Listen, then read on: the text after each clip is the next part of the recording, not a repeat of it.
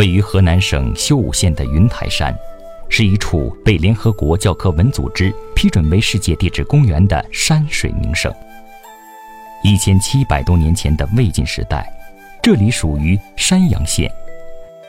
嵇康、阮籍、山涛、王戎、向秀、刘伶、阮咸七位高士，为躲避司马家族凶险的统治，在山阳县的青山翠竹间饮酒弹琴，吟啸当歌，谈玄说道。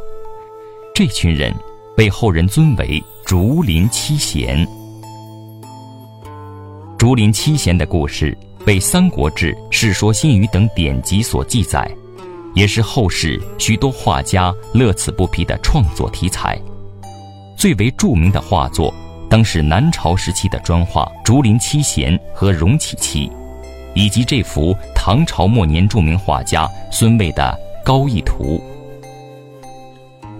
由于年代的久远，我们眼前的这幅《高逸图》只是残卷。画面上只有山涛、王戎、刘伶和阮籍四位人物，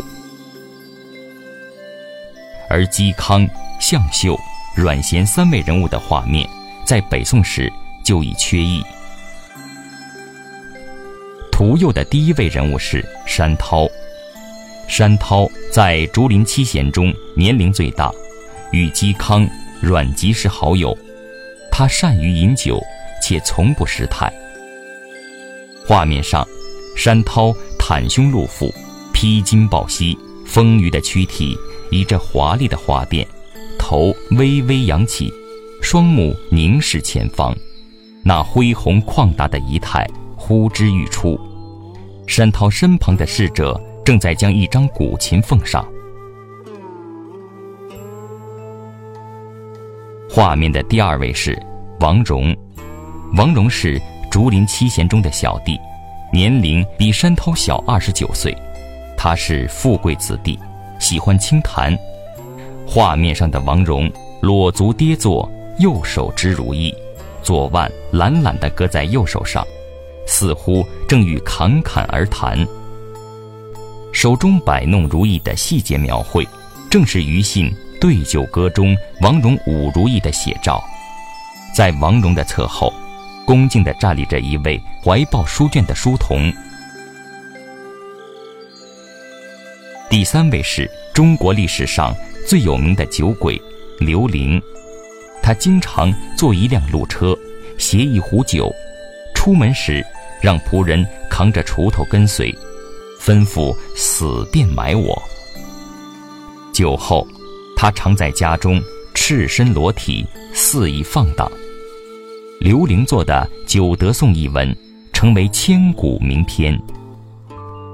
画家笔下的刘伶，满衣姿虚，其貌不扬，大概痛饮出血，正蹙眉回首，往身后侍童捧上的唾壶做漱口状，而双手却仍端着酒杯，对杯中之物还是恋恋不舍。